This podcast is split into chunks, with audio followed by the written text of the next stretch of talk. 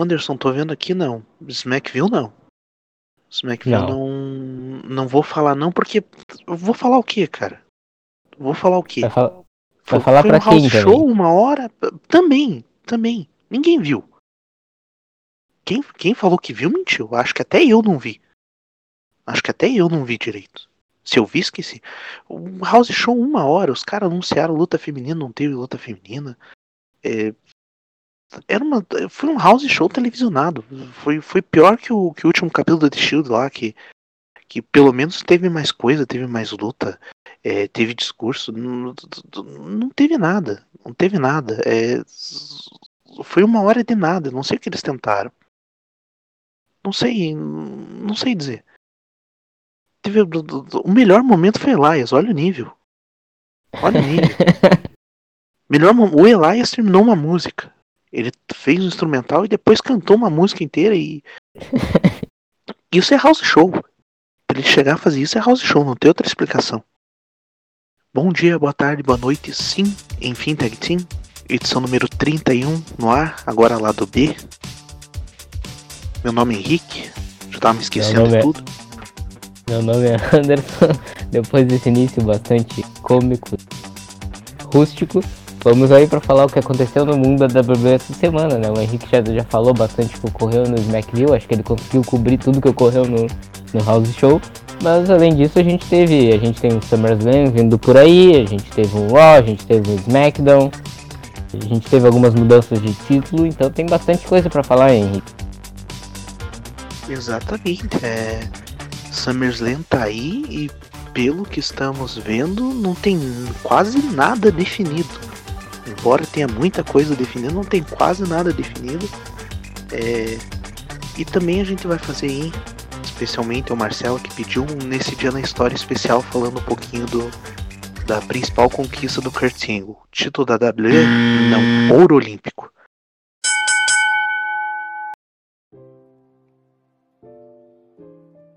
Então, Henrique, no Raw dessa semana, o que parece, finalmente nós tivemos o comando e aparece a produção, pelos rumores que saíram, foi majoritariamente do Paul Heyman, e isso acabou bastante me impressionando, porque eu, eu acabei gostando do Raw dessa semana, não tu compartilha do sentimento, mas se tá correspondendo às expectativas, porque parece que foi até noticiado pelo Dave Meltzer, que esse foi o primeiro programa que o Paul Heyman foi o principal, não diria escritor, mas produtor mesmo.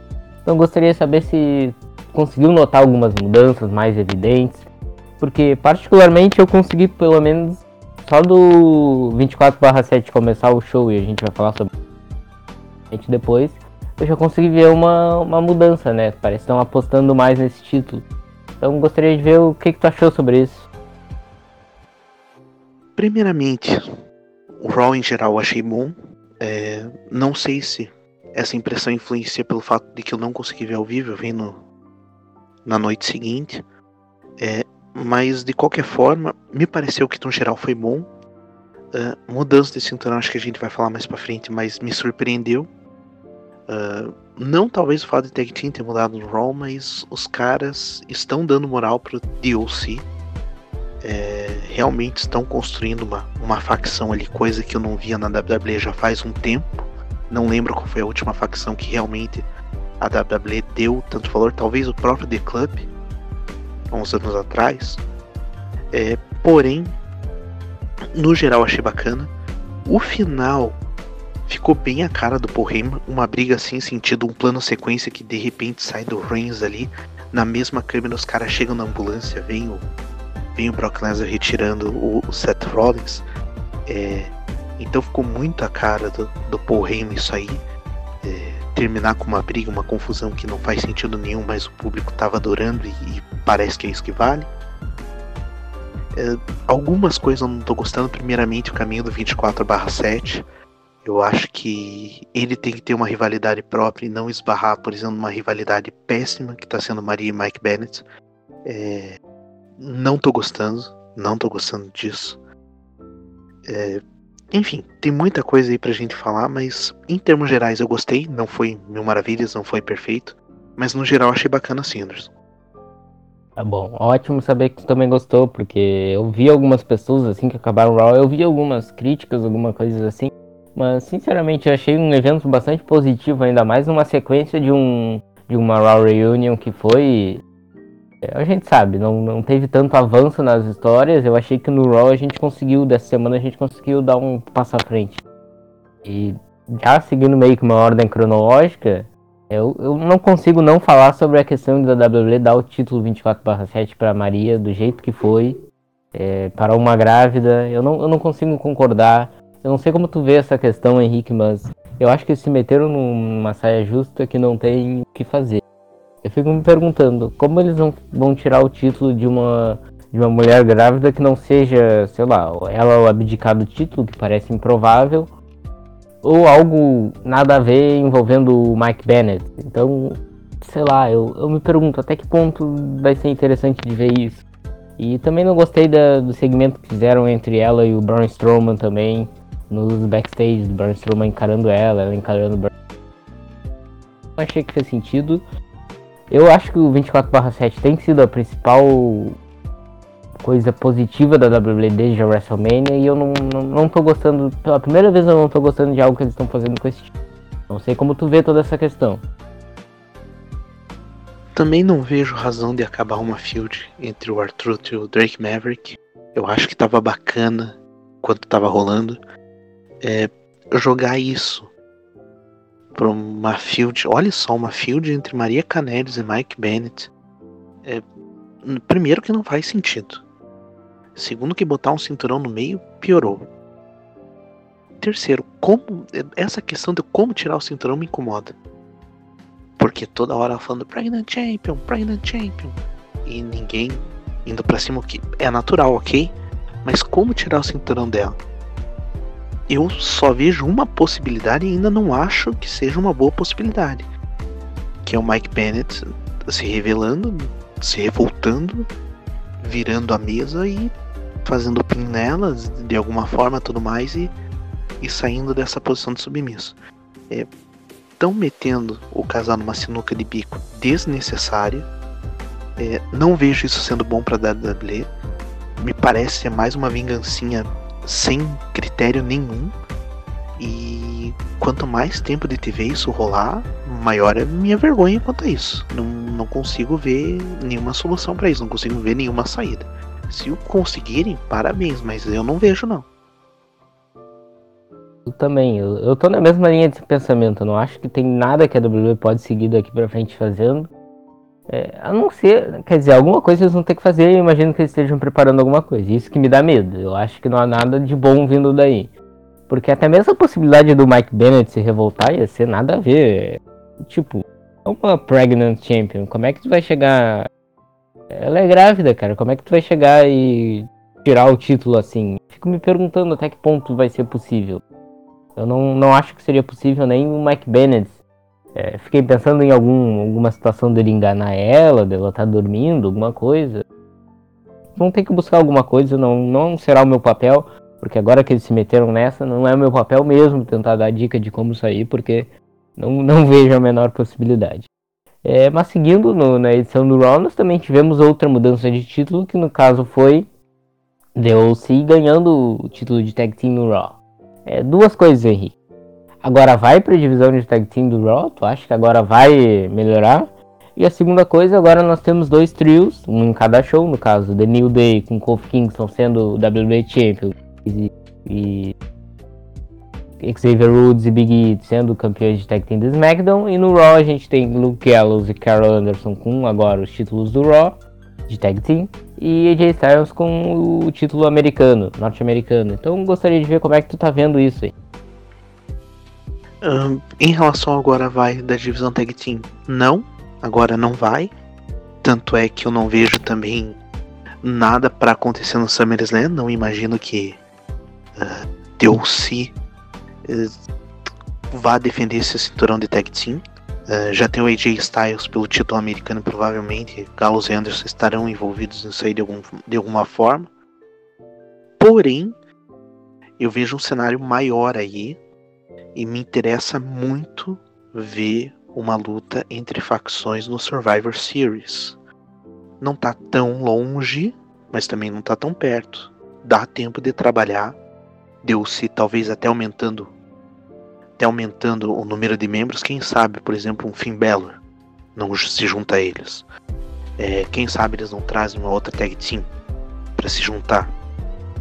É, e por outro lado, New Day também talvez não reforça sendo do The New Day, mas trazer aliados e fazer um 5 contra 5 entre OC e amigos contra The New Day e amigos. É, me parece que trabalhar facções seria interessante, porém, para isso teria que tirar o Kofi Kingston da rota pelo cinturão principal ou botar o AJ Styles nessa mesma rota e botar ele como um cara que vai lutar pelo título principal do SmackDown de novo. E aí me contradiz um pouco. Agora, em relação a Tag Team, se vai melhorar, acho que tanto o título do Raw quanto do SmackDown mostram isso. Os campeões de Tag Team estão para apoiar os membros de suas equipes que estão lutando por, por títulos individuais. Não vejo um fortalecimento na divisão Tag Team no momento. É, pois é, eu concordo. A do Raw eu imaginei que ia melhorar com o shake-up que teve, a chegada de Deus, mas acabou que foi seguiu mais do mesmo até agora. E é que parece a gente realmente não vai ter uma luta de título do, pelo menos do tag team do Raw no, no SummerSlam. E se tiver, a gente já sabe, vai ser aquela luta de, de de kickoff, e ninguém vai acabar muito prestando atenção. Mas seguindo, nós também tivemos no Raw, e eu quero tocar nesse tópico, Henrique, é uma é uma rivalidade, uma questão que eu já tinha falado na semana anterior que eu não era muito favorável e eu lembro que tu falou que, que achava que seria uma boa e tudo mais, que é a questão da gente ter Beck Lynch versus Natália. A gente teve essa semana uma pequena luta entre Beck Lynch e Alexa Bliss, que a Alexa Bliss acabou fingindo essa lesão, como quase sempre faz, e ainda assim 90% do público acaba caindo, não sei como. E aí depois a gente teve um Becky Lynch versus Nick Cross e no final a gente teve um ataque da Natália na, na e fazendo o sharpshooter e depois a Natália desafiando a Becky Lynch para uma luta, para uma submission match. Então, eu gostaria de saber qual a tua opinião sobre isso, Henrique, porque essa rivalidade, eu já vou dar minha opinião antes, eu acho que a WWE está construindo de uma maneira muito frágil. Teria tanta coisa para explorar e eles acabam que eles estão fazendo o que a gente mais acha previsível, que é sinceramente uma ficar atacando a outra e parecer que elas estão rivalizando sem uma razão aparente. Porque ao mesmo tempo que a WWE não em nenhum momento quer mostrar que a Becky Lynch é uma heel ou que é uma face, eu sinceramente eu acho que ela tá no, no meio a meio dos dois e, e vai mudando a cada rivalidade. Mas a Natália está sendo, pelo menos na minha opinião, está sendo escrita como uma babyface que vai lutar em casa pelo título. E a Becky Lynch, não, ao mesmo tempo, também não tá sendo uma rio, porque ela não tá fazendo nada de rio, a não ser. Ah, tá. O Estados mostrou um vídeo dela atacando a, a Natália. Mas ainda assim, não, pra mim não, aquilo ali não é o suficiente. Então gostaria de saber qual a tua opinião sobre essa rivalidade, Henrique. Se tu acha que daria para fazer algo de diferente? E se tu tá animado pra submission match entre elas? Eu ainda tenho esperança de que façam algo. Eu acho que em questão de cinco minutos você consegue reverter toda uma história, assim como foi, por exemplo, Strowman e Bob Lashley. Uh, assim como é, e a gente vai falar mais pra frente, Charlotte contra Trish Stratus. Mas eu ainda não senti essa virada. Eu senti que tá muito no padrãozinho, assim, muito muito no comum e essa luta não, não duvido que seja uma das primeiras do SummerSlam. É, me incomoda como tão como estão levando à frente essa field. É, quando a Alexa Bliss, que não tá lutando por cinturão nenhum, tem mais tempo do que as duas juntas, é, é bom a gente repensar o caso aí. É bom a gente reconsiderar o que estão fazendo. Não sinto ainda essa questão também quem seja Rio, quem seja Babyface. Eu sinto que Natália tá incomodada com Beck, Beck tá incomodada com Natália, mas isso é normal, isso aí é comum. E, e seria uma boa hora para sair do comum. Eu acho que seria uma boa hora para dar uma field boa para Becky Lynch, que desde a WrestleMania não tem uma rivalidade que seja louvável, seja admirável. Até o Kofi Kingston terá uma, eu acho que a rivalidade contra o Randy Orton promete ser boa, tá me parecendo ser boa, mas o da Beck ainda não decolou e eu não sei por que o pessoal não investe nisso. Não faço ideia. Sim, porque a gente fica pensando no, nos prognósticos que a gente fez após a WrestleMania e a gente pensou em diversas rivalidades. A gente pensou até mesmo numa Alexa Bliss, numa Asuka, uma Naomi, por que não? Não faltam nomes para WWE. Isso não ocorreu porque a WWE não quer. Eu acho que a melhor opção para Becky Lynch pós WrestleMania teria sido encher ela de adversárias que, que a gente soubessem que fossem fortes e tudo mais. Mas a WWE resolveu apostar na Lacey Evans, que a gente sabe tem suas deficiências e tudo mais. Tanto que nas últimas semanas a gente não vê, não vê Lacey Evans. É, Baron Corbin também noto que diminuiu a e, e eu entendo que o calendário dele estava bastante pesado no ano, então eu entendo se a WWE deixou algum tempinho para descansar, ou pelo menos no, nas noites de segunda-feira. Mas ainda assim, eu acho que essa rivalidade da Becky Lynch com a Natália, eles poderiam ter explorado tantas coisas. Vai ser uma luta no Canadá, que é a casa da, da Natália, e a gente vê isso raramente mencionado. A gente tem tanta coisa para mencionar sobre a Natália também. Sinceramente, eu, eu acabo me decepcionando com algo que eu não tinha nenhuma expectativa. E isso é estranho. Por mais estranho que isso possa parecer, é a realidade. Mas seguindo, Henrique.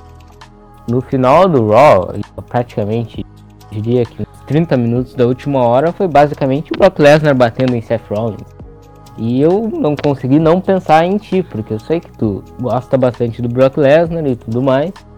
Então eu gostaria que tu falasse mais sobre essa parte do Brock Lesnar, do Seth Rollins ali no final, porque realmente pareceu ter sido muito violento e tudo mais. Particularmente, dando a minha opinião, eu gostei. Achava que faltava isso para a rivalidade entre eles. Tava faltando alguma coisa para engatar de novo, não tava, não parecia que não tava andando para frente e agora eu já consigo ver, enxergar a luta deles no SummerSlam. Então eu gostaria de saber tua opinião sobre isso, como é que tu viu todo aquele segmento, o que, que tu achou de tudo isso? Bem, talvez eu tenha muito para falar, mas acho que se eu passar dos 30 segundos vou ser chato demais. Então, em resumo aqui, nesse ponto. Não queriam Lesnar aparecendo no Raw frequentemente? tá aí. Mais do que isso ele não faz. Mais do que isso ele não faz. Ficou muito bom. É, é o que ele faz, é o que ele fez com o Finn Balor, com um monte de gente aí, com o próprio Seth Rollins antes. Então, ficou bom. É um negócio que eu não canso de ver. E vamos ver o que, que vão fazer pro SummerSlam. Mas a princípio, essa rivalidade não tá precisando de tanto porque a própria história já já o já está contada. Como eu disse anteriormente, o maior arco da WWE em aberto no momento. Então, é, não esperava outra coisa diferente. Realmente, Brock Lesnar atacando. Talvez Seth Rollins ataque-o antes da luta no SummerSlam. E tenhamos o confronto aí e ver quem vai ganhar. Mas não tem muito.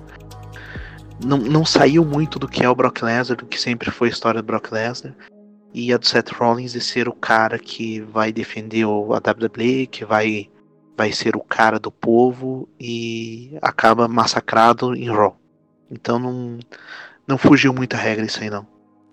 Na lata, Henrique, Brock Lesnar é o maior nome do, do wrestling atualmente? Do wrestling eu não digo, da WWE eu digo, sim. É o maior nome talvez seja o nome que só dê certo na WWE e é um nome pesado. Quer queira, quer não, é um nome forte, é um nome que nenhuma outra empresa de wrestling conseguirá produzir. Alguém que seja dominante, que não precise de muito para aparecer, é, o cara mais forte. Não precisa fazer uma luta longa, não precisa fazer uma luta extensa.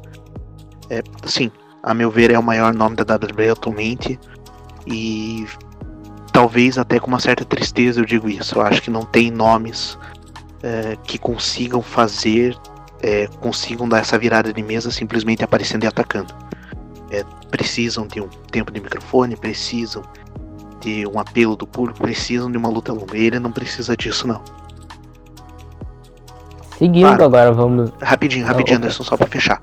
Claro, não estou dizendo que ele é que ele é motivo de aplausos, que ele seja motivo de alegria é motivo de raiva e é a isso que se destina um rio. Me desculpe.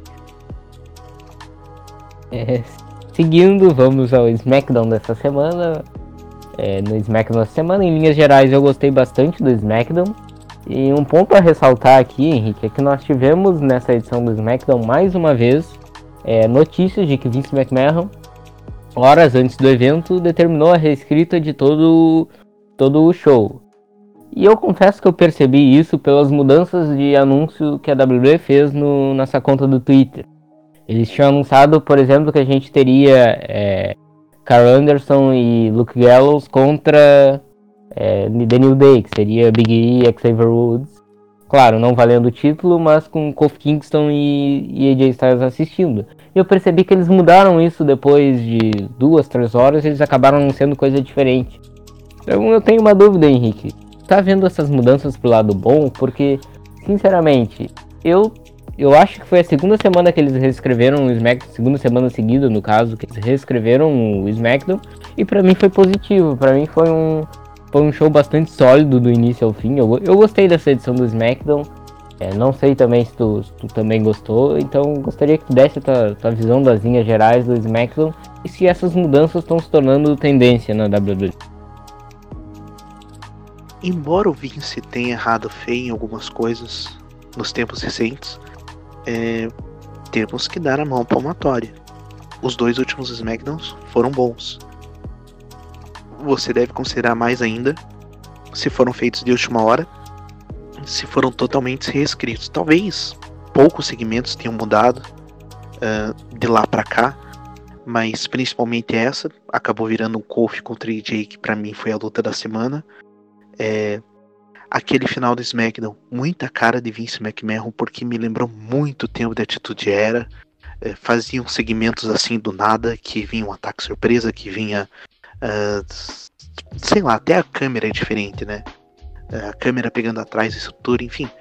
É, ficou com muita cara do Vince. E o Vince ainda tem lenha para queimar.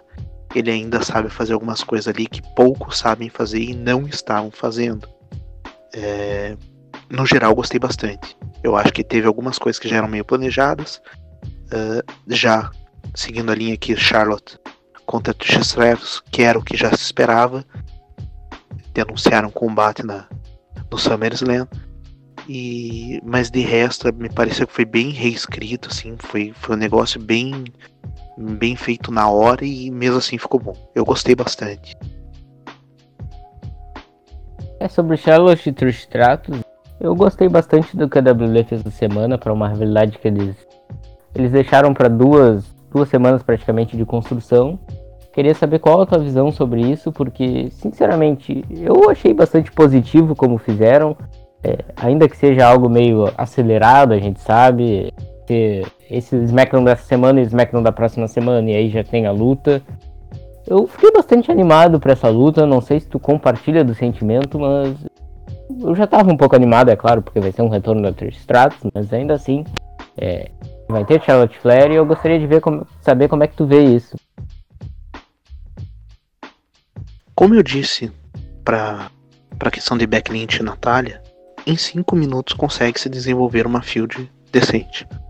Em 5 minutos com o segmento você consegue construir algo uh, que, digamos, vá para um nível que você nem imaginava chegar.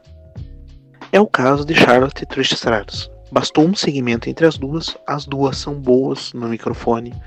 É, Charlotte, principalmente, talvez de todas as mulheres da WWE, seja que mais se dê bem com o microfone. Acho que tem a maior mix skill uh, do plantel atual.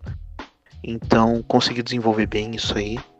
É, Trish também me parece que está bem e tenho a impressão de que pode ser uma luta boa sim. Eu acho que essa luta aí de alguém histórico contra alguém que quer se estabelecer contra o melhor. Eu vi no Impact há pouco tempo, mais especificamente Gayle King contra Tessa Blanchard.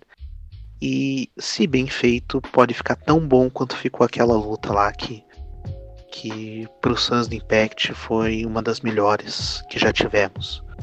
É, dá sim pra, pra fazer algo bacana. O único lado ruim, obviamente, é todas as lutas por cinturão feminino vão ficar em segundo plano. Se tiver uma pelo cinturão tag team quando é Iconics, vai ficar em segundo plano. A do Raw já está meio em segundo plano. A do SmackDown nem se fala, acho que não teve nada de novo na rivalidade entre Bailey e Ember Moon. Então, a luta feminina do SummerSlam e talvez uma das três melhores lutas aí deva ser Charlotte contra Trish Stratus por tudo que envolve. Pois é, agora que tu falou isso, fico bastante animado com a possibilidade de ter quatro lutas femininas no pay-per-view. É, ainda é claro que a gente não sabe, em primeiro lugar, se vão ter tempo, ainda mais a de tag team, se o WWE vai dar um tempo interessante. E então, fico bastante feliz que a gente vai ter essas, essas quatro lutas. Vão ficar em segundo plano, é claro, porque é uma luta de uma lenda contra alguém que já é um dos principais nomes, se não o principal nome da divisão feminina atualmente. Mas, seguindo. Henrique, Miz versus Dolph Ziggler de novo. Eu pensei que isso tinha acabado em 2016, cara. Não, não, não. Eu não, eu não tô conseguindo acreditar nisso. Essa aí eu passo, Anderson. Não tenho, não tenho nada mais para falar não e não vamos ficar estendendo o tempo do nosso ouvinte aí. É, era para ter acabado já no TLC 2016, lá falaram que era o último capítulo e estão trazendo de volta. Não, eu não tenho mais nada a falar sobre isso, não. Sou contra. Se essa, se querem minha opinião, sou totalmente contra. Estou totalmente de acordo e para prosseguir, vamos falar então do que a gente teve no main event do SmackDown, mais especificamente o último lance do SmackDown na realidade que foi Roman Reigns sendo atacado. Isso está gerando muitas dúvidas, muitas é, palpites sobre quem que pode ser o adversário dele. É, eu tenho um palpite, gostaria de saber qual é o palpite do Henrique, porque realmente aquele segmento não, não foi algo que me agradou. Eu, vou ser sincero, eu achei a, a atuação da, da, da menina que estava ali no, com o microfone na mão, quando me faltou o nome dela agora. Acho que era Keila. Era a Keila? Tá. É. Eu achei a atuação. Eu achei a atuação dela muito. Sei lá, muito de. forçada ali no momento. Não parecia que ser algo que ela tava planejando de fazer. Pareceu que tava tendo algum esforço naquele sentido. E. Sei lá, né? Aí depois a WWE posta foto do Roman Reigns com uns negócios em cima no Instagram. Eu achei um negócio tão estranho aquele segmento final. Fica até Faltou difícil de falar. né? Sim. Eu achei eu um negócio tão estranho. Pode seguir, pode seguir. Eu acho que faltou realidade naquilo tudo, né? Foi um negócio bem estranho. É, também não, não sei se tem muito a comentar, porque foi um segmento bem. Final do SmackDown ainda. É, final do Raw foi estranho, final do SmackDown foi estranho. É, talvez o do SmackDown não tenha me agradado tanto quanto o do Raw, mas enfim. É, Anderson, quem você acha que atacou? Eu já vou deixar meu palpite aqui. Eu acho que foi Samuel Joe. Eu acho que nesse ponto aqui não vão não vão escapar tanto do do que do, do que se imagina. Eu acho que tá investindo tanto em Joe contra Reigns que que os caras vão ficar nessa aí, vão criar uma, toda uma expectativa para mostrar o óbvio. Pois é, né? Eu, eu, eu tô também achando em Samoa Joe que eles vão no óbvio, Ainda que eu esteja semanas aqui defendendo uma possibilidade de um Daniel Bryan versus Roman Reigns, essa é a oportunidade que a WWE ocorreu que pode ser perfeita, né? Um ataque do Daniel Bryan, é, essa questão do anúncio dele. Eu acho que poderiam muito bem seguir uma tentativa dessa rivalidade, mas me parece que vai ser vai ser Samoa Joe, que é a opção óbvia, já atacou ele no Raw, atacou ele na semana passada vai acabar sendo o Samoa Joe mesmo e vão, vão optar pelo óbvio até mesmo pros.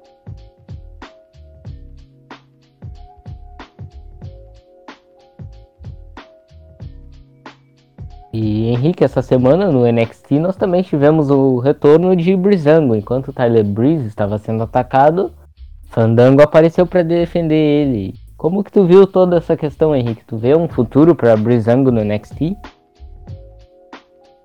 Eu acho que o último reduto das tag teams está sendo NXT. Eu acho que ver Brizango contra Street Profits pelo título de tag team do NXT é algo que eu gostaria muito de ver. Eu acho que ficaria muito interessante. E me parece que vão dar uma repaginada também no, na questão tag team. Acho que não vai ser mais aquela patifaria do Fashion Police, mas é uma, uma patifaria boa, eu gostava demais. mas. Mas eu acho que vão deixar a galhofa um pouco de lado e vão tratar com uma tag de série. O que, em efeitos práticos, não vai render muito no main roster, mas vai ser interessante ver como vai ser essa saga no NXT. Tô interessado em ver como que vão trabalhar essa questão do, dos dois voltando pro território de desenvolvimento, algo que eu não lembro de outro ter feito isso. Eu não lembro de alguém ter voltado de vez pro NXT, ter sido, digamos, entre aspas, rebaixado.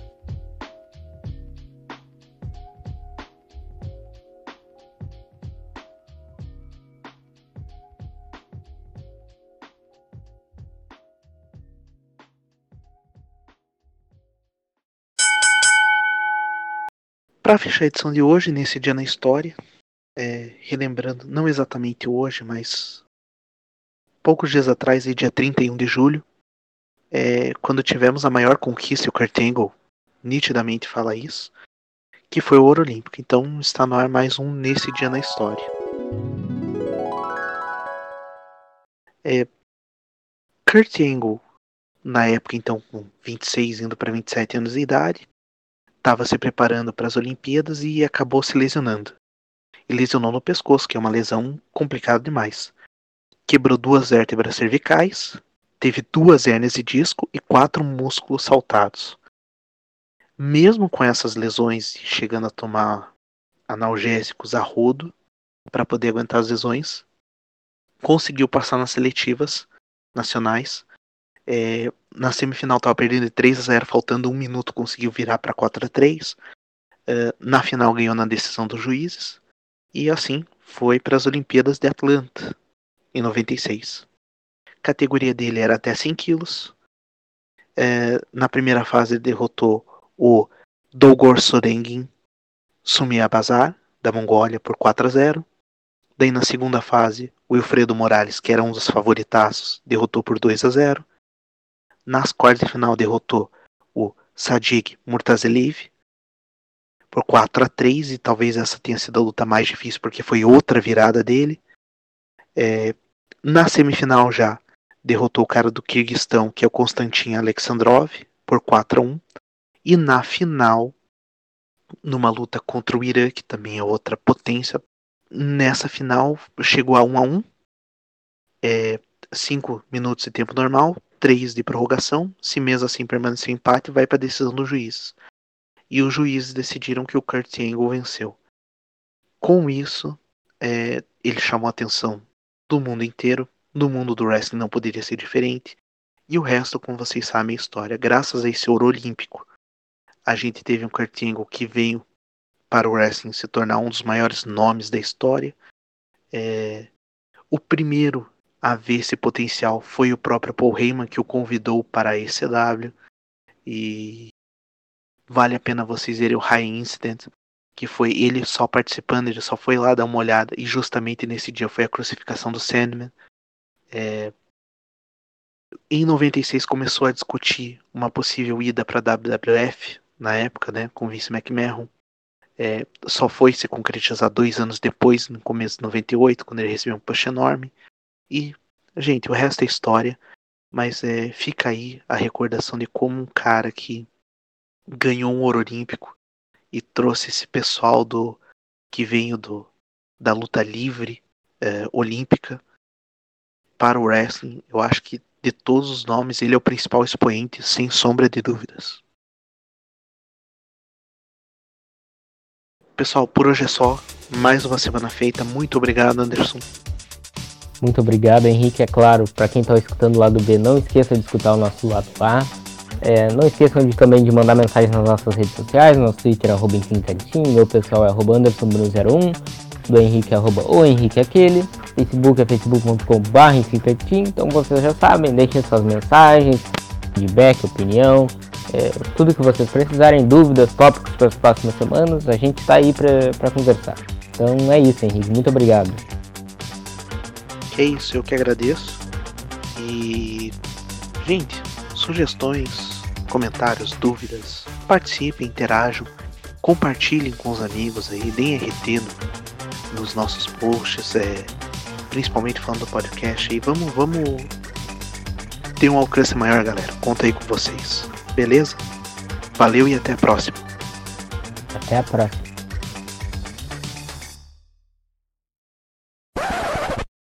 Anderson, Oi. você realmente queria comentar Mrs. Ziegler? É sério? Não, não, não, não, é melhor não. Foi só Não pra tem, alívio não. cômico.